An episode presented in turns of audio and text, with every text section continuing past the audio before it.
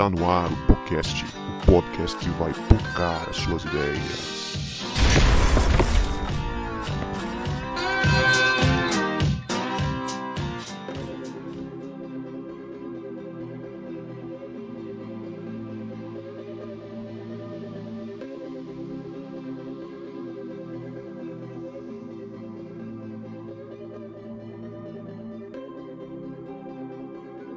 Para você que achava que a gente não voltava, a gente voltou e este é o podcast, o podcast que vai pocar as suas ideias. Meu nome é Guto e eu estou com João Marcos que adora fazer banquetes regados a muito cuscuz. É isso aí, galera. E cuscuz nordestino, só para deixar claro, não é o branco, é aquele amarelo com ovo frito, fica show de bola, né? Comi um agora de com franguinho, rapaz. Esse cuscuz nordestino, ele é maravilhoso, mas o branco também tem seu valor.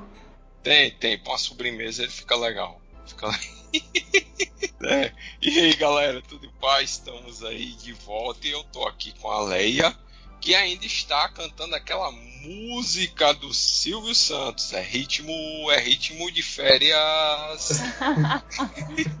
eu tô mesmo, galera. E aí, pessoal, aqui é Leia, a gente está de volta, muito bom voltar às gravações, apesar da gente ainda estar tá no ritmo de férias. e eu tô aqui com o Guto, que tá doido para aglomerar de novo, só para poder almoçar na igreja todo domingo. E é isso aí, a gente tá aqui falando de comida, porque esse episódio a gente fala de comida também. E nós estamos aqui hoje com um convidado especial que é o responsável indireto por essa série do Deus Pródigo existir. Vocês sabiam disso? Que o Vanderlei é o responsável pela série do Deus Pródigo? Ele é o culpado. Eu, eu não sabia. Nem ele sabia que ele é o responsável. Estamos aqui com o pastor Vanderlei Lima, que está aqui com a gente, que foi quem indicou a leitura do livro para o Vinícius, que por sua vez indicou a leitura do livro para mim. Vanderlei, muito bom ter você aqui com a gente. Satisfação. Opa, saudações verde. é, Para mim é uma alegria participar com vocês desse programa.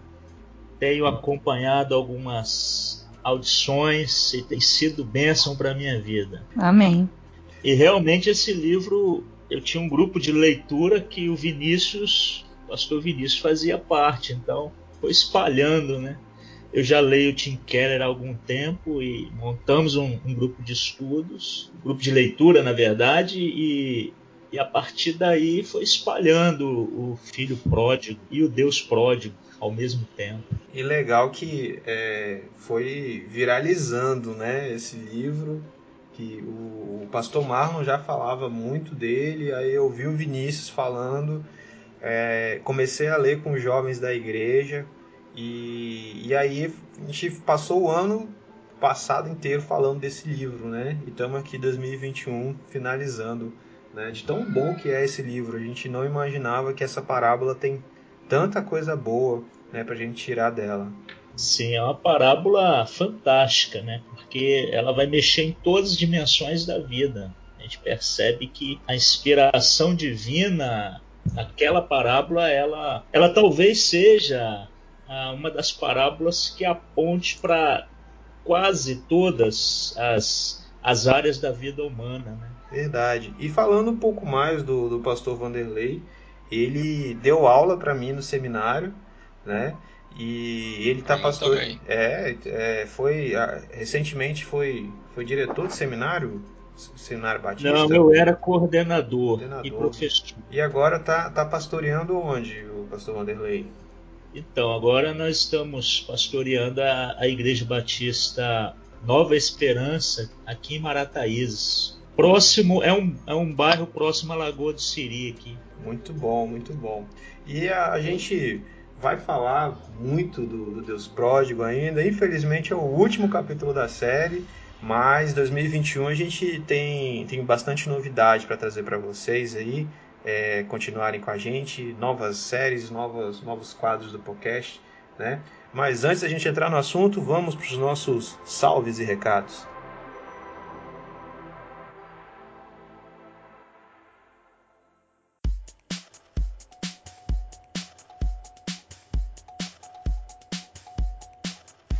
Fala, querido ouvinte, querido ouvinte, estamos aí na área, Recadinhos especiais da semana para você. Se você ouviu o episódio da semana passada, sabe que agora nós postamos episódios novos semana sim e semana não aqui no nosso feed. Uh, tava dando muito trabalho, né, da gente sustentar toda semana e infelizmente ainda a gente não consegue é, voltar a postar semanalmente. Mas quem sabe aí, né, a gente consiga aí, Deus mandando um editor novo podcast, quem sabe rola episódios semanais. Mas estou aqui para falar né, de algumas novidades. Agora você pode ouvir o, o podcast no YouTube também. Né? Então fica o convite para você se inscrever no nosso canal no YouTube para dar uma moral para a gente, para a gente crescer. Né? Esse canal no YouTube é, vai servir para a gente postar os, os podcasts lá também. Às vezes a pessoa não tem tanta facilidade de ouvir nas plataformas de podcast. E então tá lá no YouTube, uma ferramenta também para você ajudar a gente a ser divulgado, né? Se divulgar a gente para alguém que não sabe ouvir podcast, quem sabe uma porta de entrada tá lá. E quem sabe a gente produz algum conteúdo de vídeo também, né, pro YouTube. Se inscreve lá no nosso canal, dá essa força pra gente. Nosso canal é podcast Pocando Suas Ideias. Tem também no, no, nosso Linktree, lá no nosso Instagram. Uma novidade para 2021 é que agora você também pode se tornar um parceiro e uma parceira do podcast. Você pode ajudar a gente a melhorar a, a, qualidade do nosso podcast, melhorando os equipamentos, né? Então a gente quer comprar um microfone novo para um dos participantes aqui da equipe e a gente lançou uma campanha lá no Apoia-se, né? Você pode doar qualquer valor que você quiser, de sei lá, acho que é de dois reais a um milhão de reais, se quiser doar, doa lá para nós, né? O valor que você quiser, que você ajuda a gente a melhorar nosso equipamento de som é, essa campanha vai até dia 28 de março. É, é super fácil você doar no Apoia-se. Você vai entrar no site do Apoia-se, que tá, também está no nosso Linktree. Né? Eu posso linkar aqui na, no episódio, né? na postagem. Uh, você vai lá, vai cadastrar, vai, vai criar um perfil, perfil coisa rápida. Você pode entrar com o seu Facebook também. E você vai, pode doar com cartão de crédito ou com boleto. Doa lá pra gente, ajuda a gente, seja um parceiro do podcast, né? que a gente está aqui produzindo conteúdo para você, é, que, que você possa ajudar a gente na produção desse conteúdo, edificando a igreja brasileira aí mundo afora. Eu acho que é só isso aí. Curte o episódio do Wanderlei. É, mas antes, ouve aí um recadinho do Vanderlei para você. Então, o, o, o, meu livro, é, o título dele é Manual Doutrinário Batista Elementar. É um livro que nasceu a partir da, do pedido dos seminaristas, dando aula no Seminário Batista. Eles me pediam para fazer um material para estudar para concílio. E daí ah, eu já tinha uma apostila para estudo, preparação para o batismo na minha igreja. Então preparei um, um, uma apostilazinha para os meninos estudarem para o concílio. E essa apostila eu juntei com a apostila que eu dava aula na igreja, preparando pessoas para o batismo, e, e mandei para a editora imprimir. Saiu pela editora Coinonia, né? E tem 137 páginas, são capítulos curtíssimos, porque a ideia é uma leitura rápida, né? Teve um pastor que comprou, falou comigo, ah, eu li ele hoje mesmo. Terminou a leitura. Apesar de 637 páginas, ele é um livro fácil de ler, a diagramação ficou boa, as letras, né, não, não ficaram letras pequenas. E cada capítulo começa com uma citação de um batista famoso. Então, esse é o livro, Manual Doutrinário Batista Elementar. E o subtítulo é Uma Cosmovisão da Fé Batista para membros, candidatos ao batismo, pastores, diáconos e seminaristas. Muito bom, então fica a dica aí, você que está precisando de um livro para discipulado, né? Se quiser dar um presente para o seu pastor, né? Para o seu pastor preparar o pessoal para o batismo aí, Fica a dica que você consegue comprar esse livro na livraria EBD Alternativa. E Guto, eu trabalho nele de ponta a ponta é, dois documentos: a Declaração Doutrinária da Convenção Batista Brasileira e a Confissão de Fé Batista de 1689. Muito bom. Show de bola. Ela também está disponível no site da editora Coinonia para quem é de fora aí do, da Grande Vitória, né? E quiser adquirir.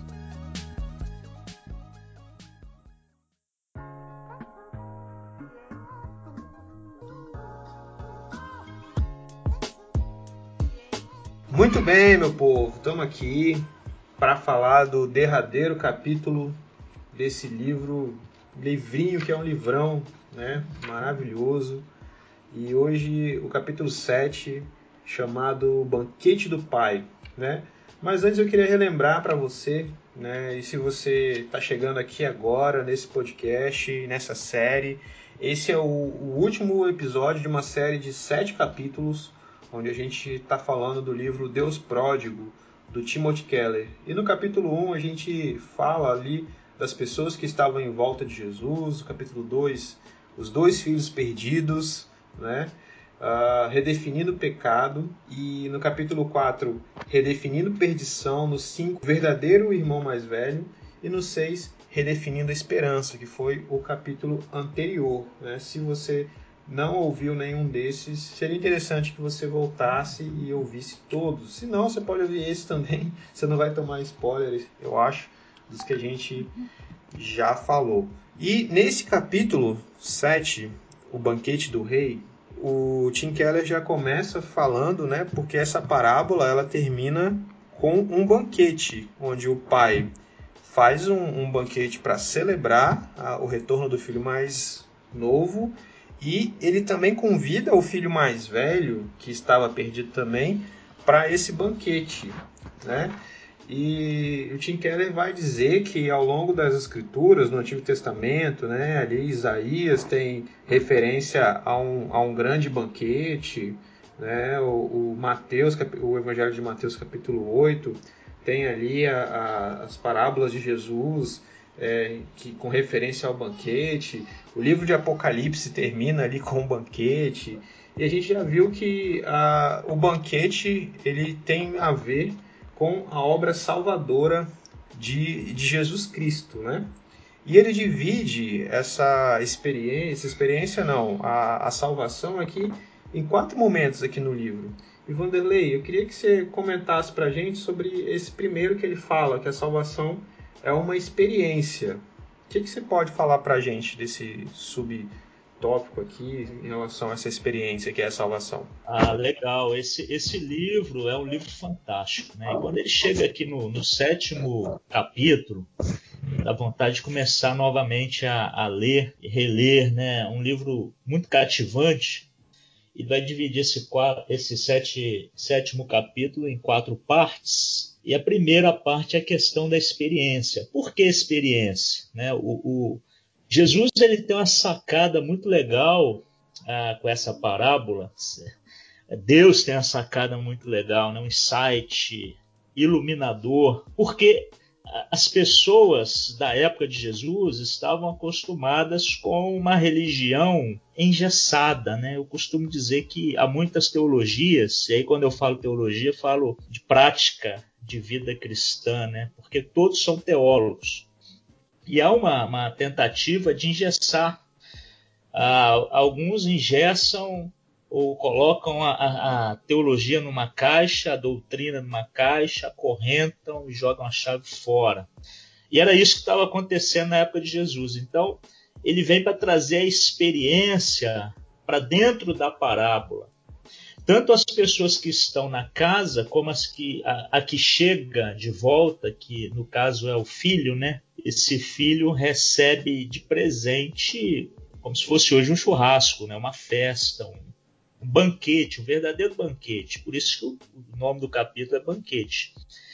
E ali, a, a primeira coisa que é abordado pelo Tim Keller, Tim Keller que tem uma imaginação, não é à toa que ele tem uma imaginação tão fértil ao trabalhar essa parábola, não só porque Deus vai orientar ele, mas por causa das influências que ele tem, como do Alvin Platinga, do C.S. Lewis e, e outros, né? E ele vai trabalhar então a questão dos sentidos. Nós temos os sentidos, que são ah, vários, né? Como o olfato, né? Imagina aquele jovem chegando no portão e já sentindo o aroma, por exemplo, de um cordeiro assado, a, de outras comidas daquela região e que ele já, já, já estava com fome, né? Na parábola ele come é, comida de porco, por exemplo, lembrando do título do Palmeiras, né? Dessa semana. Essas coisas não, não precisa lembrar, eu, não, Vanderlei. É, o cara. Lembra, lembra, Vanderlei. Que tem que lembrar, cara. chato fica enchendo o saco aqui porque ganhou um título. e é, o que, que acontece? O cara que estava comendo comida, restos, ele agora já, já chega no portão ele não tem só o abraço, ele tem o seu sentido, a sua experiência, porque a vida é uma experiência. As pessoas têm um, um evangelho que é pregado de, de, de subjetividade, de uh, fica num nível tão uh, subjetivo que a, os sentidos não são aguçados e a salvação, porque aqui nesse capítulo a gente percebe, né? É claro que cada um resenha de um jeito, mas a gente percebe que nesse sétimo capítulo, o banquete é sinônimo de salvação, né? Ele é sinônimo de salvação e a salvação ela passa pela experiência humana. Então, os sentidos são aguçados. Jesus não salva só a alma, né? as pessoas que são libertas, as pessoas que são ah, redimidas, elas não são redimidas só em termos espirituais, principalmente espirituais. De outra forma, ah, não teria sentido a doutrina da ressurreição, por exemplo, né? Para que um corpo lá? Para que recuperar um corpo, né? Ressuscitar um corpo se a visão, o olfato, a audição, o paladar não, não são considerados. Então, o Tim Keller vai dizer que a salvação é exper experimental, né, experiencial. E isso fica muito claro nesse, nesse capítulo, né? Nesse capítulo fica muito claro.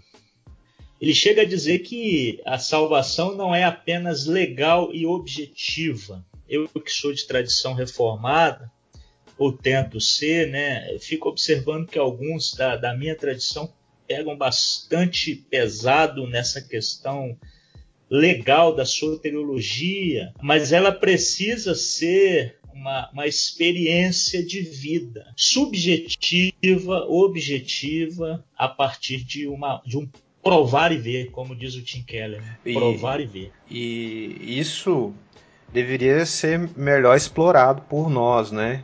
Quanto igreja, enquanto pregadores, porque eu conversava com os jovens lá na igreja no sábado e falei dessa tendência que o, o marketing traz da que eles não vendem produtos, vendem experiências. Então essa nossa época, essa nossa geração, ela é muito dada à experiência. Só faz sentido para eles algo que uma experiência que toque, né?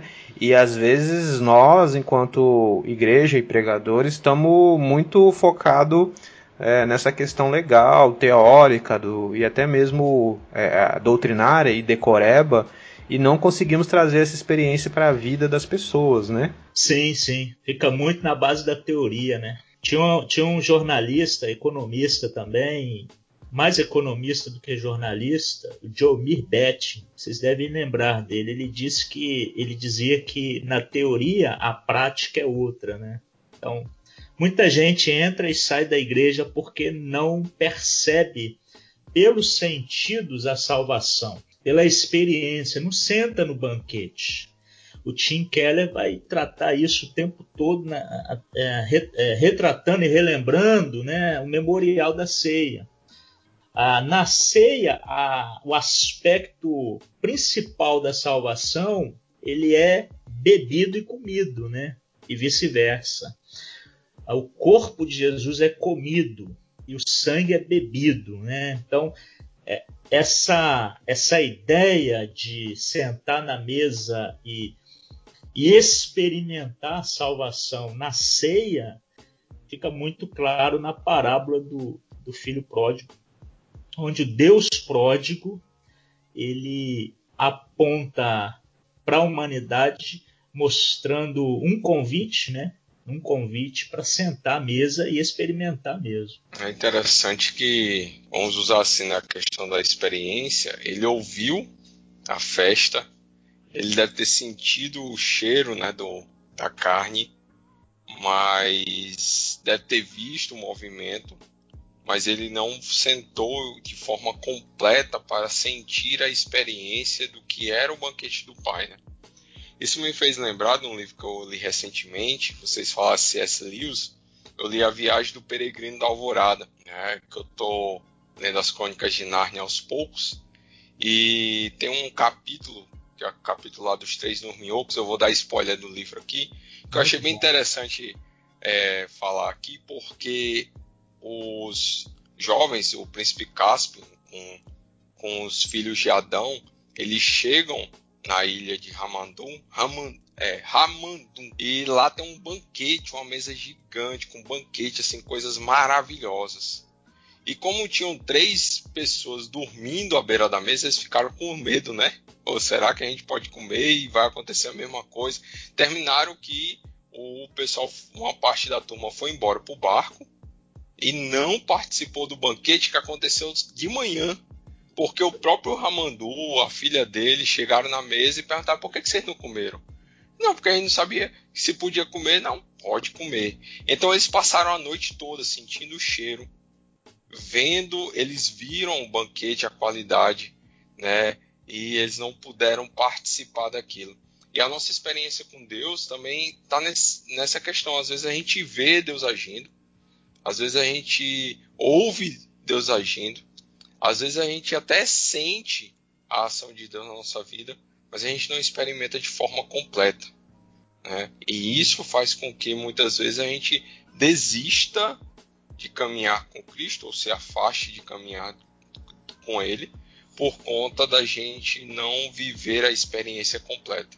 Né? Então, essa questão do banquete traz essa necessidade de experimentar de forma completa, plena né? e correta essa vivência com o Pai. É isso mesmo. É o que acontece muito é, é um evangelho tão ah, teórico e tão a nível da média, né? Na verdade, um evangelho medíocre, né? Em que as pessoas ficam naquela fala do evangelho, né? Aquele que crer será salvo. E aí fica só acreditando, né? Como o autor em questão fala no livro. Ao invés de apenas acreditar que existe o amor de Deus, né, que Ele é amoroso, a gente precisa experimentar a realidade desse amor. Ele fala da beleza, né, da, do poder desse amor, que é experimentado, não só crido. Né? Acreditar não é a questão. E, e, essa, e essa experiência ela só é real a partir isso, isso é preciso deixar bem claro, né? Se você senta na mesa, você não tem como experimentar a comida sem comer ela. Essa é uma ideia que o livro traz. Uma ideia de saborear o amor de Deus, mas tem que sentar na mesa. Sim, muito bom. Aí fica o desafio para nós, né, de como a gente pode experimentar é, essa ter essa experiência no, no, cotidiano, né, desse amor real que que de fato nos consola, né, que, que de fato pode trazer contentamento para a gente. Né? Fica lá aí pra gente, né? Ficar pensando se Cristo para nós tem sido algo que tem é, estado com a gente no nosso dia a dia, como essa experiência de, da mesa, do relacionamento, ou tem sido é, uma teoria que a gente conhece bem, né? Mas não conhece o, o Deus, né? Hein, Guto? Diga aí. Me, me lembrou do filme do Poço, que é todo em volta dessa questão de comida, né? Do banquete que, que desce e quem tá lá embaixo não sabe o que que, o que, que chegou pro primeiro andar, quem tá no último andar, né? Muito e, bem lembrado. Né? E acaba que às vezes a gente é.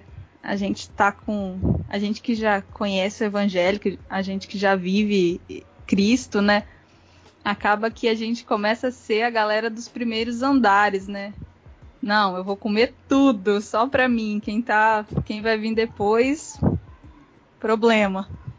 Não, não tá nem aí, não liga, né? E o filme ele demonstra que isso é um, uma parada muito séria, né, no filme.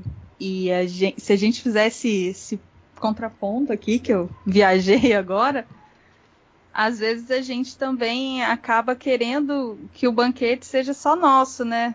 Às vezes, como o filho mais velho que ficou chateadinho porque o pai fez um banquete justamente quando o filho mais novo voltou, a gente às vezes quer um, um banquete só pra gente também, quer desfrutar sozinho de uma mesa inteira que a gente não vai conseguir, a gente vai passar mal se a gente comer tudo. E lembrando também do poço, né? Quando a pessoa entra lá, é, é perguntado para ela sua comida favorita. Mas ninguém come a sua comida favorita, come a sua e de todo mundo. Não tá nem aí pro que vem depois, né? Então é realmente essa esse símbolo do banquete nessa parábola e e consequentemente na Bíblia toda ele é ele é muito interessante porque a mesa é lugar de comunhão, né? A comida ela aproxima a gente. E aí eu dessa viajada, não sei, achei que que combinou. É, eu acho que não foi viajada, não. Muito bom a sua comparação. Um filme excelente. Eu vou assistir é. novamente. E ele faz um link com o assunto que vem depois, que é, além da experiência, o material. Né? Esse capítulo, esse capítulo não, esse subtópico para mim foi é, um dos melhores. Uh, primeiro, assim, os insights que ele coloca é, é, são maravilhosos, maravilhosos. É, só, só introduzindo aqui, Wanderlei, para você continuar falando, quando ele fala, né, justamente da questão que você já adiantou, da ressurreição de Jesus né, ressurreição no corpo de Jesus. Jesus não ressuscita no espírito, né? Não vira um, uma alminha. Jesus ele, ele ganha um corpo, né? Ele é ressuscitado no corpo glorificado. É, Guto. Hum. Quando eu quando, durante muito tempo eu fiquei pensando como seria o céu, né? Todo mundo voando, cantando. Eu falei, meu Deus, que chato ir para lá, né? Mas continua é. aí. Não, pois é, cara. E como é que a gente vai viver, né? Se fosse. Ia ser muito sem graça mesmo, né? Um monte, um monte de alminha que não tem apetite, né? Que não tem. Uh, porque o corpo ele tem apetite. E, e, a gente vê essa figura do banquete lá em Apocalipse 19, né? É uma coisa que fala aos nossos sentidos, né? e, e mostra o quanto a materialidade tem importância para Deus, né? É, e esses insights dele de uh, uh, que, que, deixa eu só achar aqui da ressurreição do corpo físico uh, de Mateus 25 né, que ele fala né, é, que o sinal daqueles que, que de fato são salvos é que eles viram o, o, o pobre, o necessitado e se compadeceram da necessidade deles, né? Página 146. É, na, na minha versão aqui, que é essa mais nova, da capinha azul, tá na 91. E ele fala que é, os milagres de Jesus não eram violações da ordem natural, mas restauração dessa ordem, né? E que são sinais de que Jesus, que Deus vai, vai restaurar a ordem é, no futuro. Isso para mim foi maravilhoso, né? Maravilhoso demais esse, esse subtítulo aqui. Mas pode, pode comentar aí, gente, também. Eu tô empolgado com esse, com esse sub desse da materialidade aqui. É ótimo, né? Esse. É, é, porque acho que vocês todos aí já fizeram outra faculdade, né? E quando a gente faz faculdade, sempre trazem pra gente. Eu acho que ainda trazem, porque é muito antigo, mas é atual, né? A, a pirâmide de, de Maslow, né? A pirâmide das necessidades de Maslow. Vocês lembram disso? E ali há, há aquelas necessidades lá da, lá da base da pirâmide, que são as necessidades fisiológicas. E aí a, o ser humano tem várias necessidades, né? E, e quando foi falado aqui da, da questão do fio do poço, o que acontece? A base da, do poço é, o fundo do poço né, tem necessidade fisiológica, mas não tem acesso, não chega absolutamente nada lá. Né? Ah, o ano passado, não, ano passado não, 2019, o IBGE divulgou a quantidade de pessoas que estão abaixo da linha da pobreza, 18 milhões. no Brasil estão abaixo da linha da pobreza. Ah, o estado que tem mais pobres ah, abaixo da linha da pobreza é o Rio de Janeiro. Mas o Rio de Janeiro é o estado que tem mais igreja, mais pastores e mais membros de igreja. Né? Então veja que aqui nesse capítulo Tim Keller faz questão de, de dizer, né, assim como o Antônio Carlos Costa, Tim Keller é um, um que levanta a bandeira né, da, da questão social. Ele não é só apologeta, ele também é um, um socialista cristão, vamos dizer assim. E ele vai dizer que nesse, nessa, nessa parábola, Jesus faz questão de deixar claro que o mundo material tem importância. Né? O mundo material tem importância. A fome, né, na parábola, ela aparece ali como ah, um, um tema norteador também, porque há quem passe fome fora da casa e há quem está com excesso de comida dentro de casa e, e há quem é convidado para o banquete. Né? Então, o cristianismo, que é essencialmente material, né? muito criticado, ele vai fazer questão de tocar no assunto, que é uh, a crítica de Marx né, acerca da, da alienação, porque a, a, a igreja está abastada, né? a igreja tem os seus as suas aplicações financeiras em termos materiais. E muita gente está passando fome. Né? Muita gente está passando fome. Não só fome espiritual, mas a fome de forma integral. Né? A fome. As pessoas estão com fome. E você falou de Mateus 25, ali Jesus fala né, de, de uma forma muito bonita acerca dos famintos. Né? Então, aqui nesse capítulo também o Tim Keller chama né, Talvez por isso a igreja dele já está chegando a 10 mil membros hoje, apesar de ser uma igreja de tradição reformada. Sem vender a fé, eles estão chegando nesse tamanho, com vários missionários espalhados no mundo inteiro, muitas ah, frentes de trabalhos sociais, e talvez também por isso, né, uma igreja que faz a diferença. E, e nesse capítulo ele trabalha essa questão, né? A questão do material, as necessidades materiais, o cuidar do, dos pobres, uh, que na parábola o, o, o, irmão precisava saber, né? Precisava acolher quem está fora da casa. E o fariseu, na época, ele não queria muito saber dessa história. E ele faz um apontamento aqui, né, sobre tanto o, o fariseu, né, os religiosos, os irmãos mais velhos, quanto os mais novos, né, eles têm uma dificuldade para cuidar dos pobres, né? Ele diz que os irmãos mais novos são egoístas demais e os mais velhos são arrogantes demais.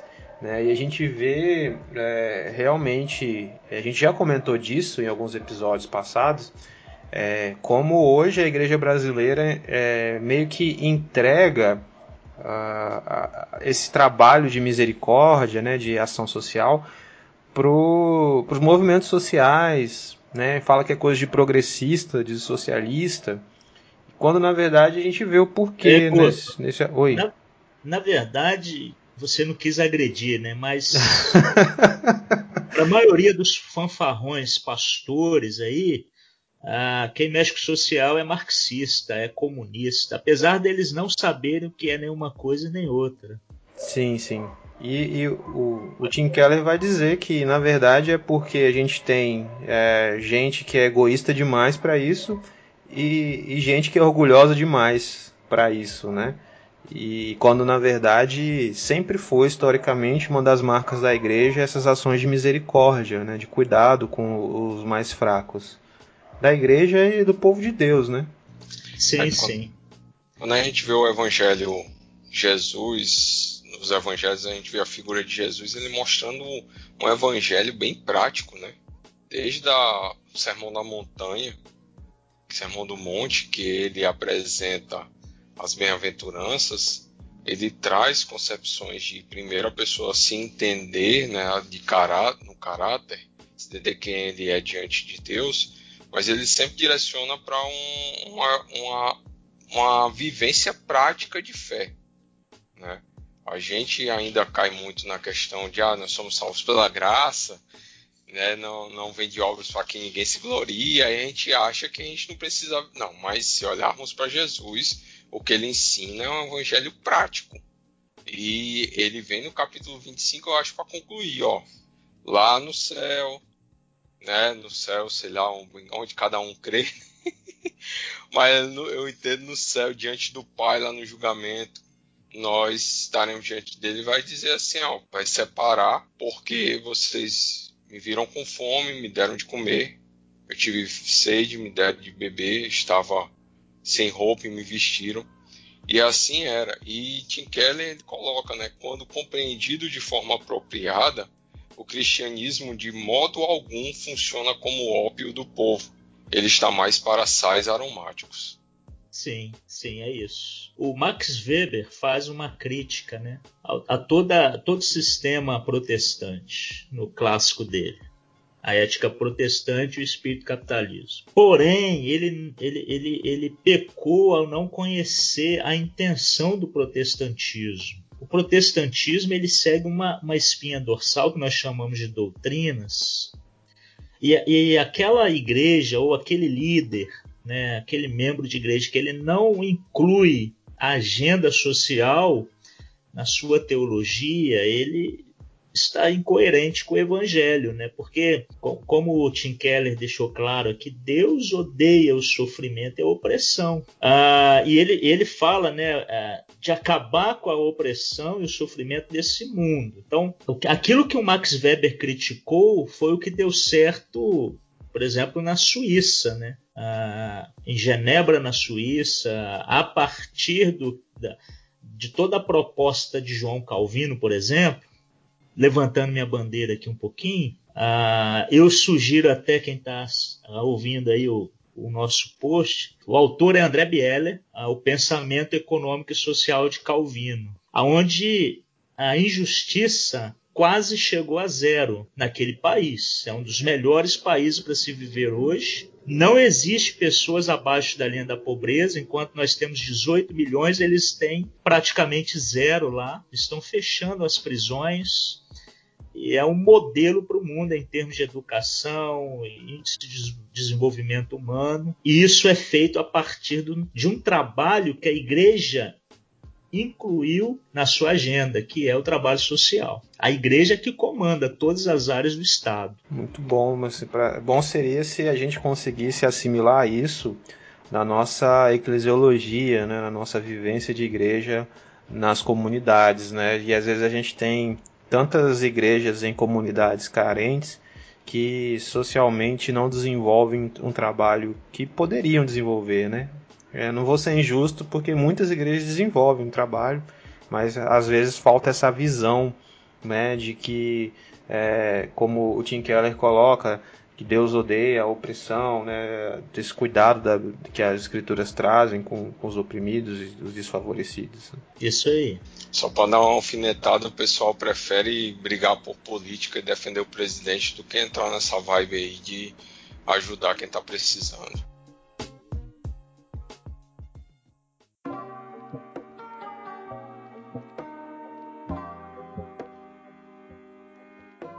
Outro tópico que eu também gostei demais nesse capítulo é quando ele fala da salvação que é individual, né? E ele faz essa, esse paralelo com a refeição que, que possibilita crescimento e nutrientes, né? Que é esse caminho do crescimento diante da graça de Deus, né? E uh, ele, ele vai citar Lutero, que ele fala que quando a gente se converte ao Evangelho, o, o, nosso coração ele continua a ser guiado por outros princípios que não o evangelho, né? E a gente precisa colocar o evangelho em funcionamento. Eu queria que, você explicasse para a gente como é que é isso, colocar o evangelho em funcionamento, como aplicar o evangelho na nossa vida para vencer essas disposições do nosso coração. É porque, na minha experiência de pastor, eu percebi que, inclusive, nós estudamos com a última igreja que eu pastoreei, os jovens, é, nós estudamos esse livro. Cada um comprou o livro, nós estudamos tal. E aí tem um jovem lá que fazia estatística, né? Faculdade de estatística, e ele fez um estudo. E na nossa igreja, de cada 10 pessoas, segundo ele, aparentemente com as margens de erro e tal, as pessoas ah, não viviam o evangelho, efetivamente, né? Não no sentido, ele não fez a pesquisa no sentido de policiar se a pessoa está fazendo coisa errada, não. No sentido de a pessoa demonstrar amor, alegria, paz, entendeu? Aquilo que o Jonathan Edwards trata nas afeições religiosas no livro dele. Né? Então é isso que o Tim Keller quer tratar aqui. Aquele princípio religioso de obediência, né? De legalidade. Bom, eu sou aceito por Deus porque eu obedeço. É a questão do filho mais velho, né? que não é rebelde. Não é rebelde igual que saiu de casa. Então, o princípio básico do funcionamento do evangelho é ser aceito por Deus, né? E através de quê? Da obra de Cristo. E aí eu lembro, né? Não vou lembrar agora com, com que palavras o Tim Keller diz isso, mas ele vai citar, se eu não me engano, é o próprio próprio Lutero, ah, de que é preciso, é preciso ser salvo pela fé, mais ou menos isso, ser salvo pela fé, mas não esquecer das obras, né, as obras de misericórdia, que se eu não me engano também o Tim Keller tem uma, um livro mais ou menos com esse título, né? Então, nesse subtítulo do capítulo, no subtópico, Tim Keller vai trabalhar a questão da salvação individual em termos de compromisso.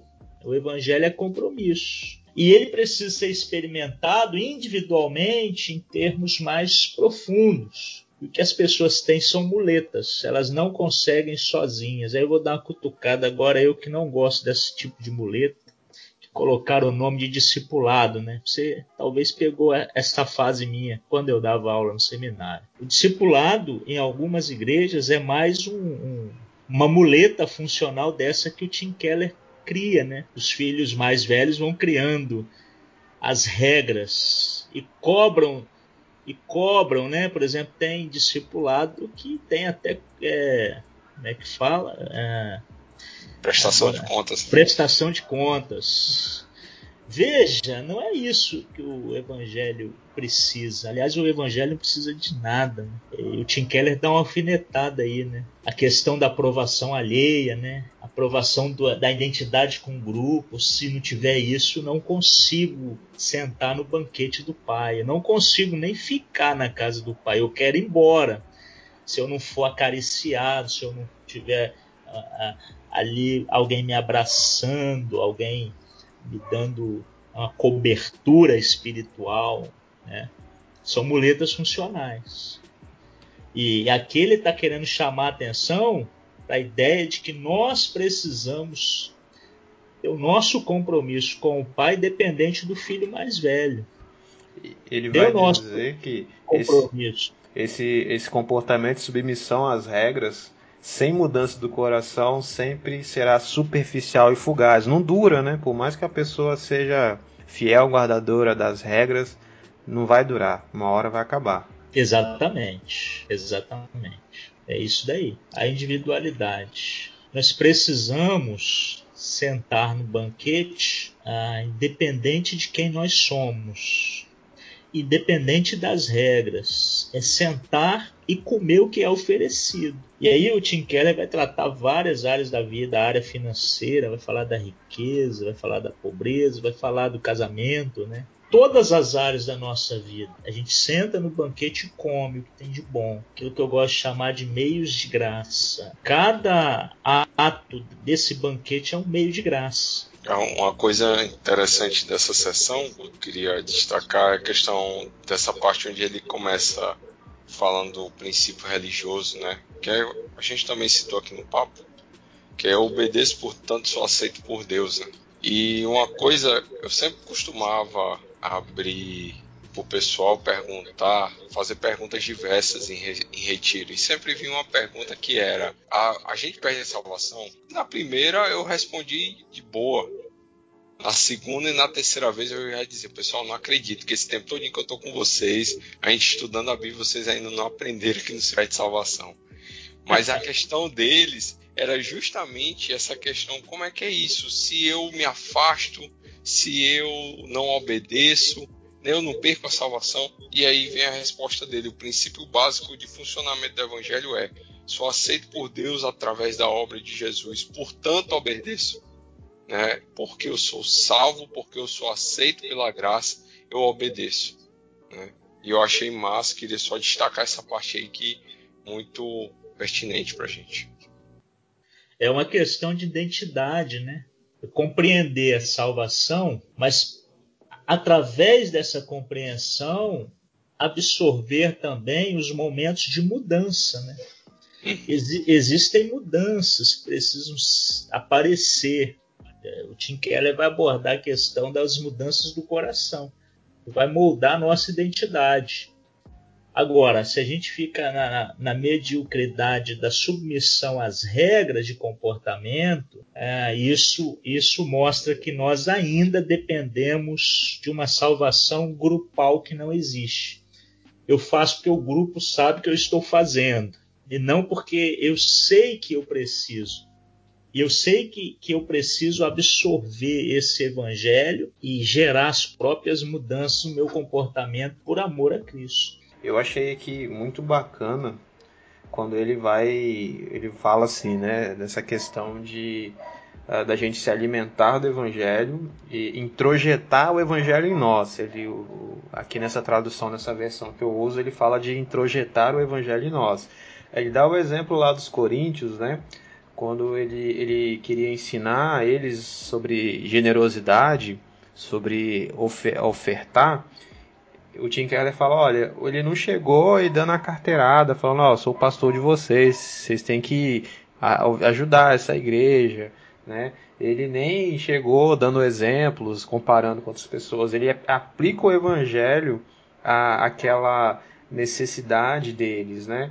Ele chega para eles e fala, olha, Cristo, sendo rico, se fez pobre, né? porque por meio da pobreza dele vocês ficaram ricos. Então ele está falando, é, vocês precisam aplicar o evangelho na vida de vocês.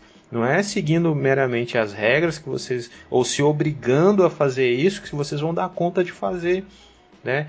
Então isso para mim foi algo que explodiu minha mente, né? No, de maneira prática na vivência do evangelho, que não é por meu mérito, que não é por minha disciplina, mas pelo Evangelho. O Evangelho também é esse, esse caminho de uma vivência que agrada a Deus. Né? Aplicando o Evangelho à minha fraqueza, eu consigo vencê-la.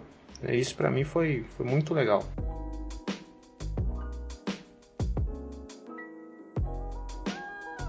A salvação é comunitária, muito bacana também nessa era que a gente vive, onde ele até cita né, das pessoas que têm uma experiência ruim com a igreja e muitos resolvem sair e buscar a Deus do seu próprio jeito, né? Querem Jesus, mas não querem a igreja e aí se tornam desigrejados, né? É, e aí, que que ele tem a dizer para a gente sobre esse aspecto da salvação comunitária? Muito bom, muito bom esse último subtítulo, né?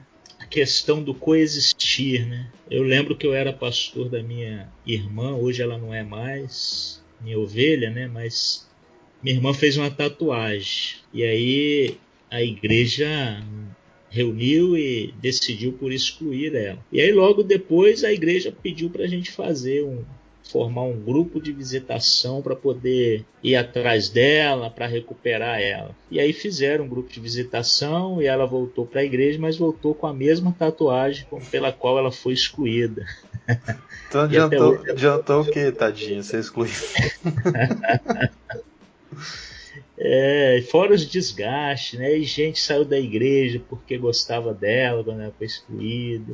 E, e foi uma bagunça. Então, esse tipo de coisa é o que o, o Tim Keller quer nos chamar a atenção. Né? Existe, é, deve existir, aliás, na igreja, um sentimento de, do pai, né? O pai ele quer agregar e o filho mais velho ele quer subtrair, né? Então veja bem, o banquete ele é comunal por natureza, ou seja, comunitário, né? Não tem como participar de um banquete sozinho. Então não é um banquete, é um lanche. e, e até, até mesmo as pessoas que gostam de cozinhar, é, dificilmente você vai encontrar alguém que gosta de cozinhar para si.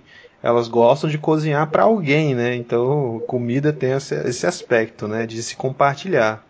Exatamente. Então não tem como você. Ou você faz um lanche sozinho, ou você vai para o banquete. Agora o banquete vai ter pessoas, né? É, geralmente eu, eu, sou apreciador de café, né? E Opa, a gente opa, vezes, tô, é, também gosto, hein? Vamos, vamos tomar um café qualquer dia desses aí. Ó. É, e tem uns amigos meus. Acho que a gente pode tomar um café agora, bicho. Cada um faz um cafezinho.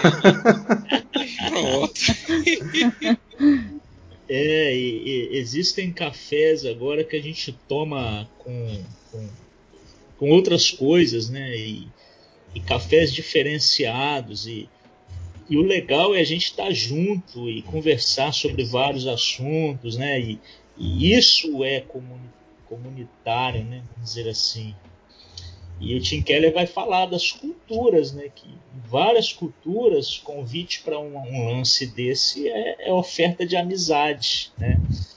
Então, o Evangelho nessa parábola apresenta a, algo que vai contra aquilo que os, o movimento do sem igreja tem pregado, né? Eu morei em São Paulo, eu fui numa reunião do pessoal que é contra reunir igreja. Então, o Murumbi lotado, ah, não sei quantas mil pessoas, mas eu lembro que os discursos eram discursos de ódio ao templo, ao líder, né? E, e como que esse pessoal se organizou assim? Foi organizado através de, de, de traumas, né? Pessoas que sofreram decepções com líderes, com igreja, pessoas que não conseguiram sentar num banquete desse. Que o Tim Keller diz no, livro, nesse capítulo, né? Pessoas que dizem: Eu gosto de Jesus, mas não gosto de igreja, não gosto do cristianismo. Agora, com a pandemia, isso aumentou bastante, porque ah, nós, nós percebemos que há uma galera aí que já está achando que não precisa mais do banquete. Né? ou que o banquete pode ser feito fora desse uh, dessa instituição chamada igreja. Que o YouTube dá conta, né?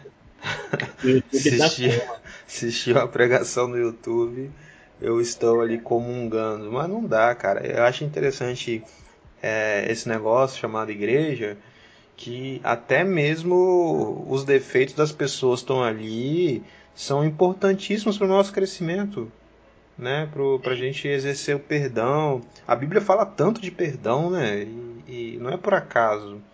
Né? Uma vez eu estava aconselhando uma pessoa, eu falei com ela bem assim, olha, é, que ela, era uma situação de conflito e tal, eu falei, olha, existem dois ambientes que a gente pode brigar e a gente pode se desentender e tal. Só que uma coisa, que esses dois ambientes são a família, né, e a igreja.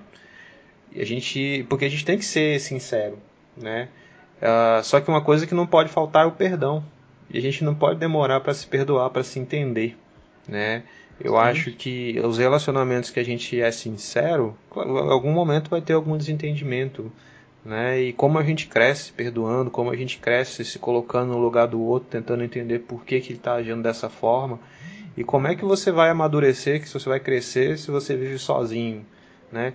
Como é que você vai ter alguém que vai chegar para você e vai falar, ó, oh, cara, é, igual o Jetro fez com Moisés, né? Isso aí que está fazendo não é bom não.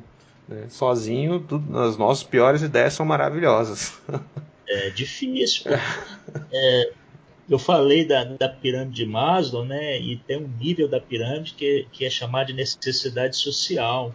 Você tem essa necessidade, né? A necessidade de estar junto, né? Eu escrevi um artigo para a revista Atitude algumas igrejas ainda usam, né? Revista de jovens da convenção da EBD. E se eu não me engano foi final de 2020. Ah, não lembro mais. Foi 2020 que os jovens que usam atitude utilizaram essa revista. E eu escrevi um artigo dentro dessa revista fala sobre a coexistência. Eu uso uma música da banda de rock U2, né? E o que, que a música diz? A música diz que sozinho não é possível viver o amor de Deus. Então, é impossível, né? Impossível. A gente não consegue existir sozinho, a gente precisa coexistir. Né? Precisa coexistir.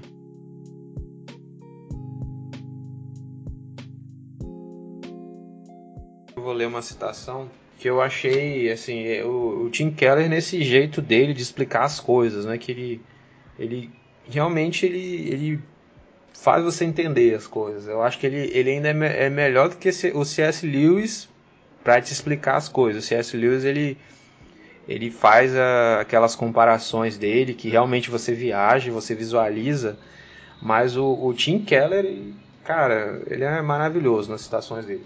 Quando ele fala, né, justamente uma citação do Lewis, né, da amizade, que ele fala que é, eu vou ler o trecho. Em cada um dos meus amigos há algo que somente o outro pode trazer à plena luz. Sozinho, não sou totalmente capaz de chamar a ação o homem por inteiro. Preciso de outras luzes além da minha para revelar todas as suas facetas. Agora que Charles morreu, jamais verei de novo a reação de Ronald a uma piada contada por Charles. Em vez de ter mais do Ronald, mais dele para mim, agora que Charles se foi, eu tenho menos de Ronald. Então ele vai é, explicar para gente como que nessa, nesse encontro dessa comunidade a gente tem mais do outro e a gente tem mais de Deus se revelando, né? Isso é maravilhoso, porque ele vai ser bem taxativo dizendo, se você quer conhecer a Deus de verdade, é, você não vai conseguir sozinho. Você precisa de uma comunidade, né? De uma comunidade séria, de uma comunidade que que está nessa mesma pegada, nessa mesma missão. Legal. O autor de Hebreus ele traz isso, né? No 10, 25, quando diz não abandonem, né? Eu vou usar a versão de King James. Não abandonemos a tradição de nos reunir como igreja. É, pelo contrário, motivemos-nos uns aos outros então quer dizer que você se reúne com o objetivo de se motivar. E aí eu lembro do Mário Cortella contando, se eu não me engano, foi no livro Qual é a, a sua obra? Que ele tinha um colega de trabalho que eles eram totalmente críticos um ao outro. Mas ele disse que no dia que, mas ele dizia que no dia que o, o colega dele morresse ou deixasse fazer as críticas, ele seria incompleto, porque a crítica que o colega fazia eram críticas pesadas ao trabalho dele, fazendo que ele buscasse sempre a melhorar, né? Então, assim, a igreja também serve disso, né? Eu sou, eu, João Marcos, sou o que sou hoje por conta da vivência de igreja e pessoas que me ajudaram a foram usados pelo Espírito Santo de Deus para me moldar e tornar quem eu sou. não sou perfeito, né? Mas eu sou quase isso, graças à, à, graça e misericórdia de Deus por meio de vida de pessoas, né? E a gente está nessa caminhada aí por conta disso, e é muito bom a gente poder caminhar. E a salvação ela é em comunidade. Não adianta a gente querer deixar de ir para a igreja porque eu não gosto de fulano de cicrano, se no céu vai ter que conviver com o cara, né? Com a pessoa. Então, nesse caso, Deus é tão misericordioso que ele leva um para o céu e o outro ele libera para ir pro inferno. Eu espero que no céu tenha Porto de Galinhas pro João Marcos me fazer conhecer as melhores praias de lá. Ah, rapaz. Será que no novo céu, na nova terra, vai ter é, vai ter as praias do Nordeste de, de Maragogi, de eu creio, de Pipa? Eu creio. Porque no novo céu e na nova terra vai ter só coisa boa, né? É. é tudo que tem de bom no paraíso, sem pecado, né? Mas isso que você falou é muito legal, cara, porque as pessoas não têm levado a sério Hebreus 10, 25. Foi bom você lembrar. É interessantíssimo essa parte final, porque veja que depois ele vai entrar na festa de Babette, que eu tive o privilégio de conhecer quando li o livro do Philip Yancey, né, Maravilhosa Graça, ele, ele trata um capítulo só sobre a festa de Babette. E depois eu gostei tanto que eu assisti o filme, comprei o livro original e depois caiu aqui de novo no livro do Tim Keller. O livro de Babette mostra claramente né, que uma pessoa agrega a outra a questões minuciosas do Evangelho. E Paulo vai tratar isso também no, quando ele fala né, que um é o cabeça e o restante é corpo, e cada um é parte do corpo, né? e uma parte do corpo precisa da outra. Então é, é, é interessantíssimo isso, essa questão. E caminhando já para o final do nosso bate-papo, né? E, e, conclusão mesmo do, do nosso capítulo, do nosso capítulo não, da nossa série do Deus Pródigo. Eu queria que o Vanderlei falasse pra gente, depois João Marcos e Leia também, se quiserem, é, contar, dissesse pra gente, resumisse a, a experiência de vocês com o livro, né, ou do que trata esse livro, em poucas palavras assim, e, e se vocês recomendam as pessoas é, agora lerem esse livro. Então, Vanderlei, é, você consegue falar pra gente do que, que fala o livro em poucas palavras, né, ou sua experiência com ele? Fica à vontade. Então, é um livro excelente, né? Eu recomendo fazer grupos de leitura, grupos de estudo. Nós fizemos com os jovens da nossa igreja um grupo de estudo. Primeiro com um outro livro do Tim Keller, né, que é a fé na era do ceticismo. Depois fizemos com o Deus Pródigo. O livro O Deus Pródigo vai levar a, os irmãos que estudarem, que lerem esse livro, a um nível de conhecimento da parábola é, jamais visto. A gente ouve muita pregação sobre o filho pródigo, mas a abordagem do Timothy Keller é uma abordagem fantástica vai fazer uh, o leitor pensar acerca da vida cristã de uma forma totalmente inovadora. Então, acho que é uma, uma dica de leitura excelente, um bom presente também. Se quer dar um livro de presente, tá aí um bom presente para você dar aí para a pessoa que você gosta, para a pessoa que você talvez esteja evangelizando, né? É um livro fantástico. Muito bom. João e Leia, vocês querem acrescentar alguma coisa nessa conclusão do, do Deus Pródigo? Recomendações? Fiquem à vontade. Esse livro, Deus Pródigo, é surpreendente. Eu, não, eu confesso para vocês que eu não sou um fã de leitura do Tim Keller. Né? Não sei se por, porque o primeiro livro que eu peguei dele é a Igreja Centrada e por ser um livro grande, né? É, me deixou um pouco cansado. Mas quando eu peguei aqui o Deus Pródigo, ele me surpreendeu, né, pela forma como ele é, ele destrincha, né, ele amplia a visão da parábola. Né, isso é um, então é um livro muito bom, já dei de presente, já fiz grupo de estudo também com ele. No começo da pandemia, por sinal, passei alguns sete dias com um grupo de alguns jovens amigos conversando sobre o livro e foi muito enriquecedor aprender mais e descobrir que nós somos tanto irmãos mais novos como irmãos mais velhos, né? E que a gente tá tem que lembrar que o verdadeiro irmão é Jesus e a salvação dele quando a gente ganha a gente não perde. Eu não sei se a Leia vai conseguir falar que ela tá com uma luta com o celular dela ali. Mas para mim esse livro, é, eu acho que eu já falei isso algumas vezes, é um livro que é leitura obrigatória para todo cristão, pelo menos uma vez na vida. Né? E se puder ler mais de uma vez também, você vai ser edificado da mesma forma, porque eu já reli ele algumas vezes, né?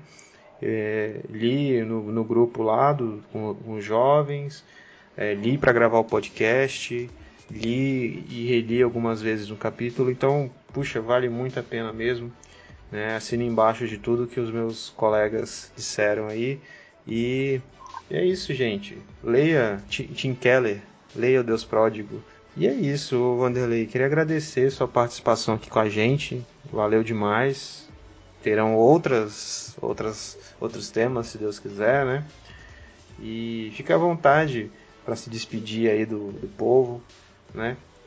É, divulgar, divulgar suas redes, enfim. Eu quero agradecer aí a, o convite, né, de participar desse programa tão legal. Eu tenho acompanhado, não todos, mas tenho acompanhado um trabalho belíssimo que vocês têm feito.